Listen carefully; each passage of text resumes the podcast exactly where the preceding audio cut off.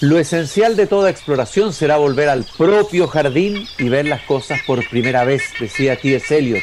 Queridos y queridas radiovidentes, que al escucharme me están viendo en Temuco, Antofagasta, Santiago, Valparaíso y Viña del Mar, estoy abriendo la verja de madera de mi jardín. Y a propósito de la cita que siempre leemos al comienzo de esta emisión, ver las cosas por primera vez, yo no solamente veo mi jardín, sino que a veces me paro a mirar el cielo, como todos nosotros, cuando podemos verlo, cuando el cielo está límpido, cuando está despejado. Y ese asombro que ha recorrido a la humanidad desde sus orígenes ante la magnitud del macrocosmos sigue vigente. No hay niño que no se pare ante el cielo y que no sienta esa perplejidad y ese asombro. Hubo un niño filósofo, no tan niño, Blaise Pascal, que sintió un estremecimiento metafísico cuando vio el cielo. Le produjo un terror cósmico, la inmensidad y la pequeñez del ser humano. Hay una frase que está en el Hamlet de Shakespeare, en que un personaje le dice a otro, a Horacio, le dice, existen más cosas, Horacio, entre el cielo y la tierra que los que sueñas en tu filosofía. Bueno, y esa frase, que tiene un significado no astronómico, sin embargo, hoy día probablemente sirve también para los avances impresionantes que ha tenido esta disciplina, eh, las cosas, la, la cantidad de cosas, de hechos, de fenómenos que han ido apareciendo, pero también de enigmas que todavía están abiertos a la investigación de esta disciplina, que además es una disciplina privilegiada en Chile por los cielos que tenemos, los observatorios que tenemos.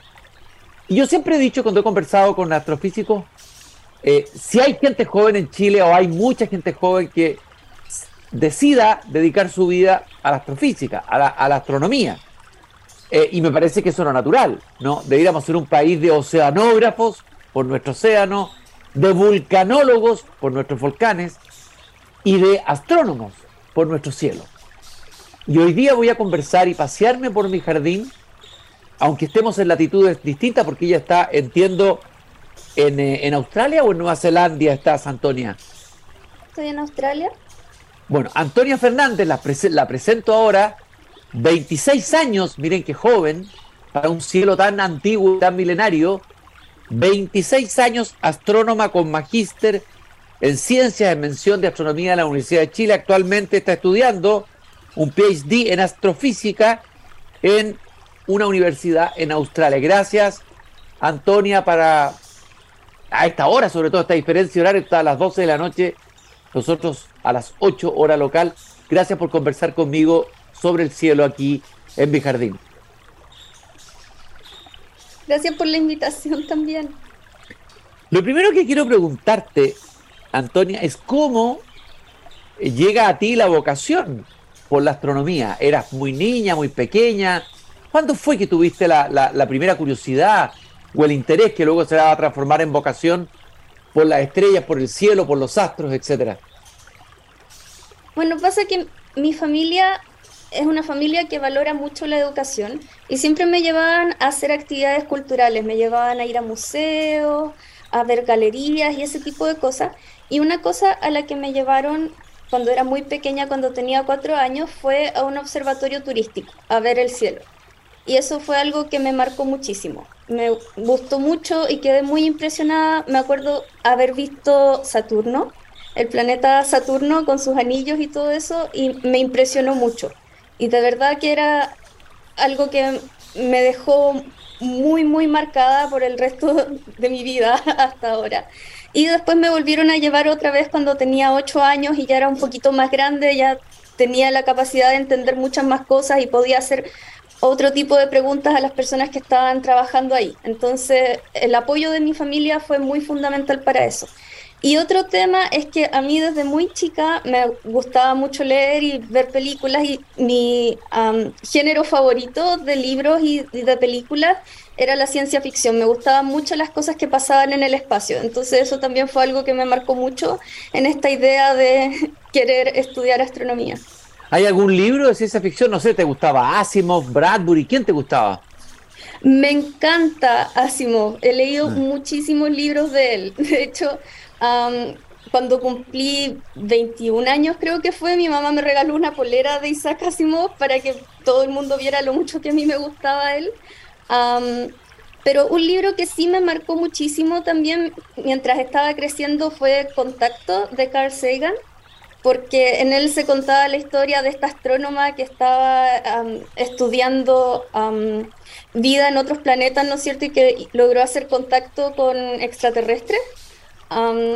Esa historia de una astrónoma, una astrónoma mujer, como era yo, me marcó muchísimo también. Oye, eh, eh, ¿y cuál libro recomendarías tú de Asimov? Alguien que quiere iniciarse en la ciencia ficción, ¿por dónde partirías tú? Con los cuentos. Asimov tiene varias recopilaciones de cuentos. Venden esto, uno que se llaman los cuentos completos, vienen en dos tomos.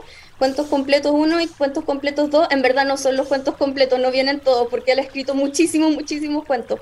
Pero si quieren empezar a meterse un poco con Asimov, yo recomiendo que empiecen con los cuentos, porque son buenísimos. ¿Hay alguno que te acuerdes de alguno, alguna historia, algo que recuerden así especialmente? Sí, mi favorito es la última pregunta.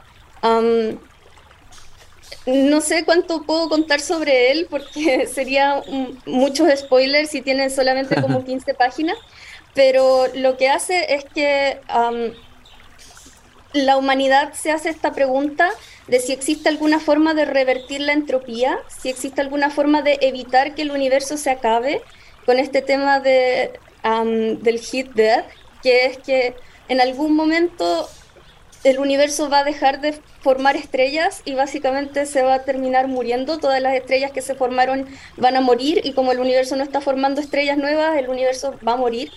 Entonces las personas se preguntan, ¿hay alguna forma de revertir esto? Y lo que hace Asimov es que va pasando por distintas etapas de la historia de la humanidad, incluyendo etapas muy en el futuro que él solamente se las imaginaba, ¿no es cierto? Y, bueno, de eso se trata el cuento, es muy interesante. Oye, voy, me, dejaste... Al final. Me, dejaste muy metido con este cuento, voy a ir a buscarlo inmediatamente porque no lo he leído, quedé pero atrapado ya con lo que me acabas de contar. Y a ver, desde la mirada científica, ya no de la ciencia ficción, ¿qué sabemos sobre eso? Sobre ese final del universo, ¿qué sabes, qué sabes tú? Existen varias hipótesis sobre cómo se va a terminar el universo y esta idea del hit dead, de que el universo va a dejar de formar estrellas en algún momento y que todas las estrellas van a morir y que se va a acabar así, en este momento es la más aceptada de qué es lo que va a pasar, pero existen otras ideas. Existe la idea, por ejemplo, de que esta expansión del universo que está ocurriendo, ¿no es cierto? Nosotros tenemos el universo y el universo se está expandiendo aceleradamente. Está esta idea de que el universo va a empezar a expandirse aún más aceleradamente y se va a terminar rompiendo. Esta teoría se llama la del Big Rip. También existe otra teoría que es que en vez de seguir expandiéndose, el universo va a empezar a contraerse en algún momento. ¿Va a como una implosión, una cosa así? ¿Una implosión? ¿Qué es lo que es eso? Claro, se va a terminar juntando en un solo punto y esa eh, teoría se llama el Big Crunch. Mm. y también está otra teoría o, hipótesis de que va a ocurrir este Big Crunch y va a ocurrir, luego de esto va a ocurrir otro Big Bang y se va a poder formar otro universo. Uy, eso es fascinante incluso para una novela de Asimov. O sea, ahí el, universo muere y, se, y recomienza de nuevo. Ahí podríamos tal vez revertir todo lo que hemos hecho mal como seres humanos, el daño que le hemos hecho al planeta, tal vez que sea, un mundo mejor, pero llevar a ser millones de millones de millones de años. A ver, quisiera que me contaras un poco, para alguien que a lo mejor como tú nos puede estar escuchando, alguien muy joven, y que de repente en, una parte de su ser dice, tal vez podría estudiar astronomía. A ver, ¿qué es lo que se necesita para estudiar astronomía? ¿Cuáles son las, las habilidades eh, eh, eh, las características que debe tener alguien que quiere dedicar su vida a la astronomía, según tú, según tu experiencia? bueno, según mi experiencia, lo que más hay que tener es tolerancia a la frustración, porque es difícil, hay que trabajar mucho y muchas veces las cosas que uno intenta hacer no funcionan, así que hay que tener mucha tolerancia a la frustración. Ahora, pensando en quizá cosas más concretas, durante la carrera de astronomía lo que más se hace es estudiar cálculo, física, programación. Ese tipo de cosas es lo que más se estudia. Así que siempre que me preguntan, ah, ¿me recomiendas estudiar astronomía? Yo les digo, primero te tiene que gustar mucho. Tiene que gustar mucho porque hay que es difícil y hay que tener mucha tolerancia a la frustración. Pero lo otro es que si no te gusta la matemática, si no te gusta la física, entonces lo vas a pasar muy mal estudiando astronomía. ¿Cuáles son tus referentes en la astronomía? ¿Tienes algún maestro, maestra? En Chile conocemos a varios. Yo he entrevistado, fue el primero que entrevisté a José Massa en un programa que tenía antes en televisión, La belleza de pensar. Eh, he entrevistado varias veces a María Teresa Ruiz y a otros. ¿Quiénes son tus, tus referentes en, la astronomía, eh, Antonia? Bueno, referentes de la astronomía existen varios.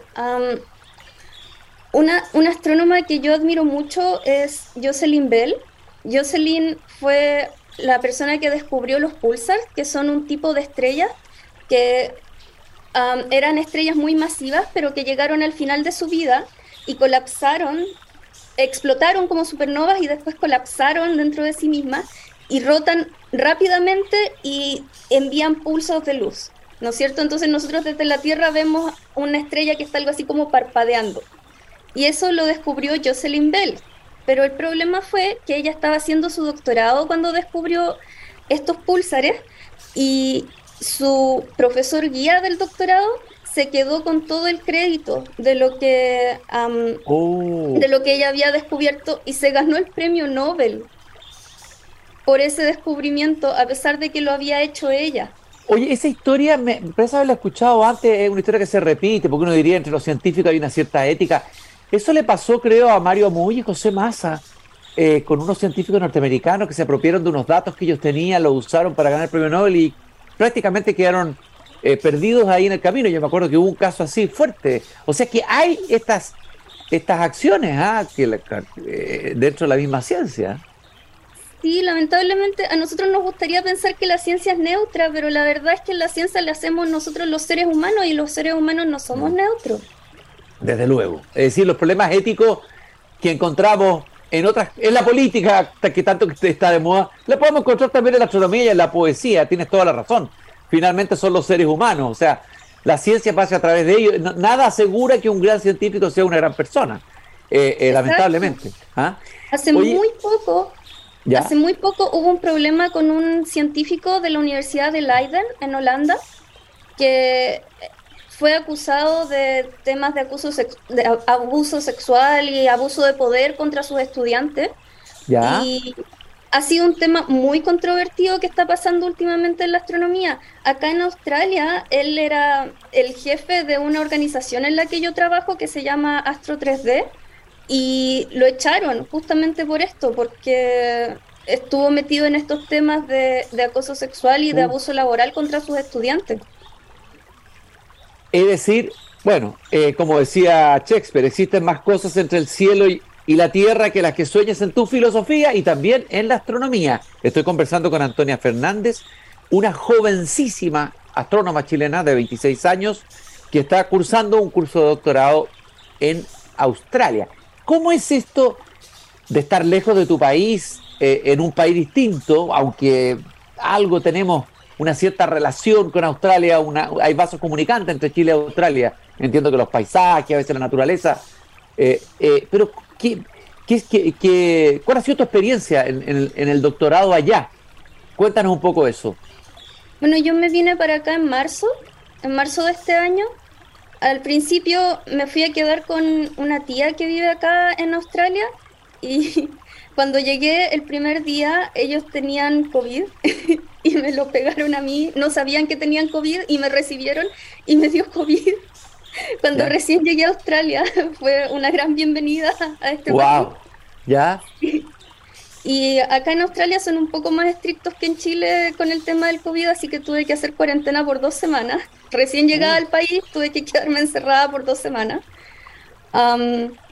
pero después de eso pude empezar a ir a la U y empezar a trabajar y todo eso. Y ha sido bien entretenido, ha sido bien intenso también, he conocido a mucha gente, he aprendido muchísimo muy rápidamente. y bueno, la verdad es que no esperaba que fuera tan intenso cuando me vine a vivir para acá, pero sí, ha sido bastante intenso. Bueno, claramente esta disciplina requiere entrega, requiere vocación. Eh, eh, no, no, no es que sea aquí el facilismo no corre, aquí, aquí hay, hay trabajo, hay rigor, hay sudor, hay transpiración, hay como en, todo, en, todas las, en todas las disciplinas. bueno, hemos hablado con músicos, yo he hablado, bueno, músicos, cualquiera se dedique en serio a una disciplina tiene que saber que no es fácil. Eh, Antonia, entiendo que tú has estudiado, esto es muy interesante, has desarrollado una línea de investigación con otros investigadores, has logrado estudiar grandes cantidades de volúmenes de espacio que rodea una galaxia y que contiene gran cantidad de gas. A ver, entremos en esa especialidad en esa área de estudio que, eh, que ha, en la que has participado. Bueno, yo me especializo en estudiar el medio circungaláctico, que es básicamente el gas que rodea las galaxias. Nosotros nos podríamos preguntar, ¿y por qué queremos estudiar eso? Y la verdad es que el medio circungaláctico es muy interesante porque en él ocurren procesos que forman a las galaxias o que las hacen cambiar en, la forma en que se distribuyen. ¿ya? el problema con el medio circungaláctico es que es muy difuso, entonces no emite luz. No es como las estrellas, por ejemplo, que las estrellas brillan y nosotros las podemos ver directamente. Entonces es súper difícil estudiar el medio circungaláctico a pesar de que es muy importante. ¿Y cómo se estudia ese medio? A ver, uno se imagina al astrónomo en unos telescopios, eh, eh, así como el, biólogo en un microscopio mirando las células y el, astrónomo. Pero ¿cómo se estudia? ¿Cuáles son los instrumentos de trabajo hoy día de la astronomía? ¿Y cómo estudiaste tú? Cuéntanos, ¿cómo hicieron esta investigación para quienes no sabemos nada de ello, digamos? ¿Ah? Bueno, la forma en que se estudia el medio circungaláctico es que nosotros tenemos una galaxia, ¿no es cierto?, que tiene su medio circungaláctico y si detrás de ella existe alguna fuente que está emitiendo luz, el medio circungaláctico va a absorber la luz del objeto que está atrás, ¿no es cierto? Entonces nosotros podemos medir eso, nosotros podemos medir esa absorción y así es como podemos estudiar el medio circungaláctico. El problema es encontrar estas fuentes que estén atrás, ¿no es cierto?, del medio circungaláctico y también es súper difícil poder interpretar estas absorciones. Quizás nosotros podemos encontrar la absorción, pero nos va a costar mucho entender qué es lo que significa. Entonces eso ya es un desafío. Y sobre los instrumentos que se usan para la investigación del artículo que publiqué hace poco y que ha salido harto en los medios, utilicé un instrumento que se llama MUSE, que está en el Very Large Telescope, que significa el telescopio muy grande, que está en el norte de nuestro país, está en el Observatorio Paranal. Entonces, con ese instrumento pude observar el medio circungaláctico de una galaxia y estudiarlo a profundidad. Dime una cosa, ¿Cuáles son, a ver, eh, eh, uno se busca las consecuencias o los efectos que puede tener esta investigación? ¿A dónde puede llevar? ¿Qué es lo que abre esta investigación? Si uno la mira en el horizonte de largo plazo. por lo menos en el tema de la astronomía, lo que esta investigación nos lleva es a entender cómo se distribuye este gas, este medio circungaláctico de las galaxias y cómo afecta este gas a la evolución de las galaxias. Entonces nos puede ayudar a predecir, por ejemplo, qué es lo que va a pasar con nuestra galaxia en el futuro. Si podemos estudiar el medio circungaláctico, a dónde va a ir nuestra galaxia o las galaxias que están cerca de ella. O también otros tipos de galaxias. O nos puede ayudar a saber sobre qué es lo que va a pasar, por ejemplo, cuando nuestra galaxia se encuentre con la galaxia de Andrómeda, ¿no es cierto?, que se está acercando a nosotros y que en algún momento se van a juntar, el poder estudiar el medio circungaláctico también nos ayuda a entender qué es lo que va a pasar en ese momento. ¿Qué ocurre cuando dos galaxias se encuentran? Qué inquietante es eso. Escuchado así desde, la ignorancia.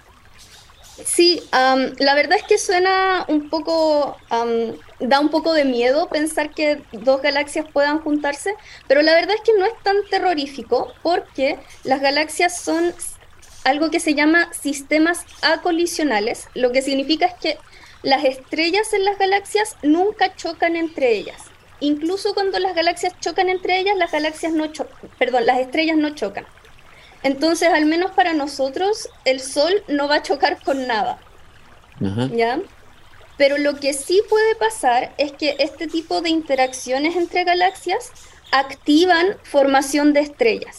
Y la formación de estrellas activa flujos de energía, que eso sí puede ser un poco peligroso para nosotros, pero no tenemos que preocuparnos de que nuestra estrella, que el Sol pueda chocar con otra estrella, eso no, no pasa. El trabajo del astrónomo, en este caso una investigación, ¿es un trabajo solitario o es un trabajo en equipo? ¿Cómo se hace la astronomía? Sí, es un trabajo en equipo. Muchas veces la gente piensa que la ciencia se hace en solitario, que el científico pasa solo todo el día en su laboratorio, pero en la vida real no es tan así. Los astrónomos y otros científicos también trabajan con grandes equipos de investigación. Por lo menos yo soy una estudiante, así que sí o sí tengo que trabajar con mi profesor, guía y todo eso y cada profesor guía tiene varios estudiantes que trabajan entre ellos, tienen que comunicarse entre ellos y también existen colaboraciones entre científicos de distintas universidades y eso es algo súper importante, armar una red de distintos científicos es algo súper importante para lograr que la ciencia avance. Oye, Antonia, yo sé que a lo mejor eso te saca de tu especialización, pero a mí en varias entrevistas que he hecho a astrofísicos, recuerdo algunas, unos años atrás, aparece el tema de la materia oscura, de la que se habló tanto en un tiempo, últimamente no he escuchado tanto hablar de ella. La pregunta es, eh, ¿qué se ha avanzado en los últimos años sobre eso? ¿Qué relevancia tiene la materia oscura para la astrofísica? Eh, entiendo que es tan importante, eh, pero que no están los instrumentos que la astrofísica no tiene hoy como poder estudiar esa materia oscura. Tendría que haber un cambio de paradigma, un cambio muy grande para que ello ocurriera. ¿Cuál es tu mirada de ese tema? Claro, lo que pasa con la materia oscura es que nosotros sabemos que con las leyes de Newton, que fueron un poco modificadas por Einstein, nosotros sabemos cómo la gravedad afecta a las estrellas, ¿no es cierto? La gravedad hace que las estrellas se muevan de una cierta forma. El problema es que no se mueven así, no se mueven de la forma que predice la gravedad. Y una forma de explicarlo es que quizá alrededor de las galaxias existe una gran cantidad de materia que nosotros no podemos ver que no interactúa con la luz, que solamente interactúa gravitacionalmente. Y como no la podemos ver y no interactúa con la luz, le pusimos de nombre materia oscura. A la gente le llama mucho la atención ese mm. nombre porque piensa que es algo oscuro, así como tenebroso. Pero en verdad es oscura porque no interactúa con la luz. el problema también es que como no interactúa con la luz y no sabemos mucho sobre ella, solamente sabemos que es una especie de instrumento para explicar cómo se mueven las galaxias. No hemos podido nunca estudiarla directamente y ni siquiera sabemos si existe, pero sí es la hipótesis o la teoría más aceptada sobre por qué las galaxias se mueven de la forma que lo hacen. Y sobre el estado de investigación sobre la materia oscura, hace unos años salió un paper, salió un artículo científico hablando de que habían descubierto una galaxia que no tenía materia oscura. Después ese paper fue refutado varias veces por varias personas, pero era bien interesante leer este, esto sobre una galaxia sin materia oscura. Una de las cosas que decía este paper es que el hecho de haber encontrado una galaxia sin materia oscura era en verdad una prueba de que la materia oscura sí existía. Porque si todas las galaxias tenían materia oscura, entonces eso significaba que quizás nuestras ecuaciones estaban equivocadas, ¿no es cierto? Si todas las galaxias se mueven mal, se mueven equivocadamente comparadas con cómo nos predicen nuestras ecuaciones, entonces probablemente las ecuaciones están equivocadas. Pero si encontramos una que se mueve bien, que se mueve de acuerdo a las ecuaciones, entonces esto es una prueba de que quizá hay algo más que no estamos teniendo en cuenta y que sería la materia oscura. Lo encuentro fascinante, verdaderamente. Y a ver, a ti, ¿qué es lo que más, a ver, dentro de, tú, estás dedicado a, especializarte en algo, pero ¿qué es lo que más te, te, produce curiosidad o te plantea preguntas que tienes sin resolver y que te gustaría, a lo mejor, no sé si lo vas a poder hacer tú u otro astrónomo, encontrar respuesta a alguna pregunta dentro de la, de la astrofísica que sea interesante hoy. Bueno, más allá del tema del medio circungaláctico, que es lo que yo encuentro más interesante porque es lo que yo estudio, pero ah, alejándonos un poco de eso, algo que me parece súper interesante es el tema de la astrobiología, la idea de encontrar vida en otros planetas. yo nunca he trabajado con eso directamente, pero igual me interesa mucho. De hecho, de los libros de ciencia ficción que hablaba antes, los que más me gustan son los que hablan de extraterrestres y de vidas en otros planetas. lo que se hace para intentar encontrar vida en otros planetas actualmente es que se estudian las atmósferas de exoplanetas, que son planetas que están fuera de nuestro sistema solar, y se buscan trazas de vida. Por ejemplo, se busca metano o agua o ciertos elementos o compuestos químicos que se deberían encontrar cuando hay vida presente. Eh, eh, y a ver, también lo que me han dicho varios astrónomos en distintas conversaciones que he tenido es que hay más probabilidades de que haya vida en otros planetas a que no haya. Sí, por supuesto. Tenemos que pensar de que el universo está lleno de galaxias. Hay muchísimas, muchísimas galaxias en todos lados, ¿no es cierto? Y cada una de estas galaxias tiene miles de millones de estrellas. Y los modelos, nuestras teorías dicen que cada estrella tiene al menos un planeta. Entonces hay miles y miles de millones de, de planetas en los que podría haber vida, ¿no es cierto? Entonces, por un tema de estadística, la probabilidad de que este, este planeta, la Tierra, sea el único en el universo en que haya vida es, es muy poco probable. La probabilidad es muy baja. ¿Y cuándo hemos estado más cerca? ¿O cuándo tú crees que estaremos más cerca? ¿O, o, qué se piensa en la astrofísica? ¿Hay cálculos, se dice, en los próximos años?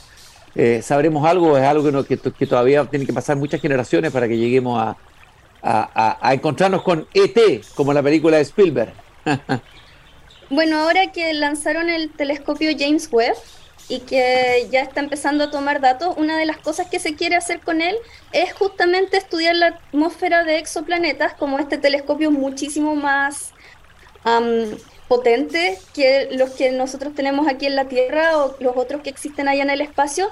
Él va a poder observar de una forma mucho más clara si es que existen estos distintos elementos o compuestos químicos en las atmósferas de estos planetas. Entonces quizá ahora que tenemos la posibilidad de usar el telescopio James Webb, vamos a poder encontrar algo más. Ese telescopio fue celebrado con mucha euforia por los científicos, por la NASA, salieron declaraciones de varios astrónomos que estaban realmente en éxtasis. A ver, ¿cuál es la diferencia de este telescopio con telescopios anteriores? ¿Cuál es el salto cuántico, por decirlo así, entre este telescopio y otros telescopios eh, de última generación? Bueno, una cosa con este telescopio es que este telescopio va a estar en, o ya está en el espacio. Porque pasa que nosotros queremos mandar telescopios al espacio porque nuestra atmósfera, la atmósfera de la Tierra, es súper molesta. La atmósfera se come la luz de las estrellas, tiene nubes, hace que las estrellas se vean mm, mm, como más gorditas de lo que son y que titilen. Entonces todo eso es súper molesto al momento de observar el cielo. Y nosotros queremos evitar eso. Entonces, por eso nos gusta mandar telescopios al espacio. El problema es que mandar telescopios al espacio sale súper caro y es súper difícil porque tenemos que construir los cohetes, tenemos que asegurarnos de que no haya ningún problema en el camino y todo eso. y hemos logrado mandar telescopios al espacio, pero no han sido tantos. Y este telescopio en particular es muchísimo más grande comparado con todos los otros telescopios que hemos lanzado. Y además puede observar un tipo de luz que los otros telescopios no pueden observar. Entonces, por eso a, nosotros nos interesa tanto poder usar este nuevo telescopio. Antonio, la última pregunta que te quiero hacer. Eh, a ver, me imagino que, eh, a ver, desde, desde, un punto de vista personal, el hecho de conectarte con este macrocosmos, digamos, de conocer otras dimensiones que son dimensiones distintas a las dimensiones que nos movemos nosotros dentro de los límites de nuestra vida humana, te cambia tu manera de ver la vida, te cambia tu manera, tu perspectiva de mirar la existencia. Yo imagino que para un astrónomo eh, eh, eh, esto le debe, o sea, desde luego tomar conciencia de la finitud total, absoluta, lo nada que somos, a pesar de que somos polvo de estrella. ¿Qué es lo que te pasa en términos personales? ¿Qué efectos tiene esto en la manera de vivir la vida, el hecho de, ser astrónomo o no tiene ninguna eh, eh, eh, ningún efecto? A ver, creo que es fácil caer en eso de nosotros somos tan pequeños, em, somos tan insignificantes en este, en este contexto de todo el universo y deprimirse un poco, pero yo lo veo de la forma contraria. Nosotros somos pequeños, sí, pero el solo hecho de estar aquí, de que nosotros existamos, es también una especie de milagro. Yo no soy religiosa ni nada de eso, pero el solo hecho de que nosotros estemos aquí es algo tan improbable, ¿no es cierto? El que todo este conjunto de átomos se haya formado y te haya formado a ti o me haya formado a mí o haya formado a todos mis seres queridos, es algo tan improbable, pero que pasó. Y creo que eso es algo que tiene que ser celebrado. Me quedo con esa. Me pasa lo contrario. no es que me... deprima el pensar que el universo es tan vasto, ah. tan gigante, sino que me alegra el poder existir y el poder conocer a toda la gente que quiero. La refutación de Pascal la acabamos de escuchar, el filósofo que sufrió la angustia metafísica. Una joven astrónoma acaba de refutar a Pascal aquí en vivo en Radio Pauta. Antonia Fernández, 26 años, una vida que comienza y se dedica a la astronomía. Una buena noticia para Chile de que tengamos jóvenes científicos que se estén preparando, doctorando fuera de Chile, pero ¿tienes planes de volver y imagino trabajar en Chile porque tenemos los mejores cielos o no? Antonia. Sí, por supuesto, por supuesto. Tengo muchas cosas todavía que me atan a Chile. No tengo planes de quedarme aquí en Australia para siempre. Muchas gracias por esta preciosa conversación. Hemos aprendido mucho contigo caminando por el jardín esta tarde y sobre todo por el gran jardín de la galaxia, Antonia. Un abrazo grande y ahora puedes ir a dormir y tener dulces sueños porque ya son las 12 de la noche o más. Así que muchas gracias por este, por este contacto. Gracias, gracias por invitarme. Y nosotros nos volvemos a encontrar mañana nuevamente aquí cuando yo vuelva a abrir la verja de madera de este jardín. Yo me voy a sentar ahora todavía hay luz, eh, voy a mirar el cielo y voy a quedarme rumiando muchas cosas que conversé con Antonia Fernández, astrónoma chilena. Hasta mañana.